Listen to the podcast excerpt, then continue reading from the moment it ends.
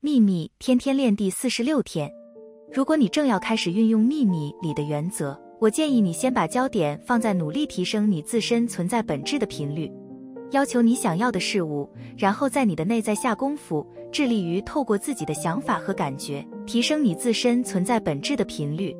把你的频率调整到跟宇宙和谐一致而宇宙的频率就是纯善的频率。愿喜悦与你同在。朗达拜恩。